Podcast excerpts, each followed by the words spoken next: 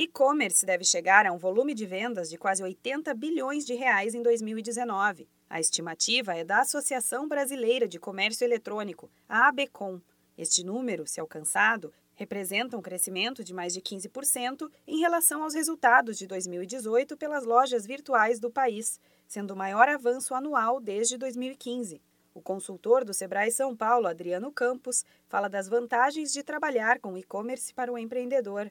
A principal vantagem é levar o seu produto ou serviço para mercados que até então eram mais difíceis de serem acessados. Então é possível você encontrar consumidores de diferentes regiões. Outra vantagem é que talvez os custos operacionais, com, com estoque, aluguel, atendimento presencial, talvez eles sejam inferiores e exijam menos tempo de dedicação também. E existe também uma vantagem que é a possibilidade de você iniciar um negócio mais rapidamente, né? De acordo com a pesquisa, o e-commerce deve registrar um ticket médio de pouco mais de 300 reais, com um total de 265 milhões de pedidos feitos pelos consumidores até o final deste ano. O número de lojas virtuais deve chegar a 87 mil. Quanto às micro e pequenas empresas, a participação no faturamento deve crescer, chegando a quase 30%. A participação dos marketplaces no faturamento do setor também deve registrar aumento em 2019. Se não estiver preparado e com tudo planejado, o empreendedor pode encontrar dificuldades no caminho. Adriano Campos dá dicas de como se antecipar aos possíveis pontos críticos das vendas online. É, ser curioso, pesquisar, se manter atento,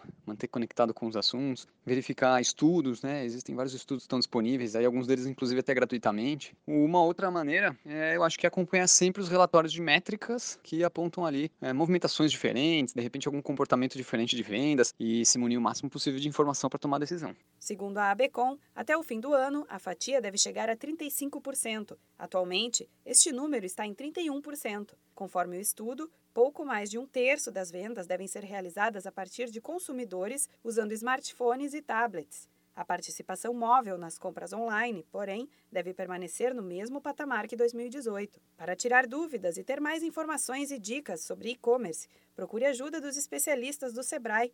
Você pode ir até o escritório mais próximo de sua cidade ou ligar para a central de atendimento no número 0800 570 0800. Da Padrinho Conteúdo para a agência Sebrae de Notícias, Renata Kroschel.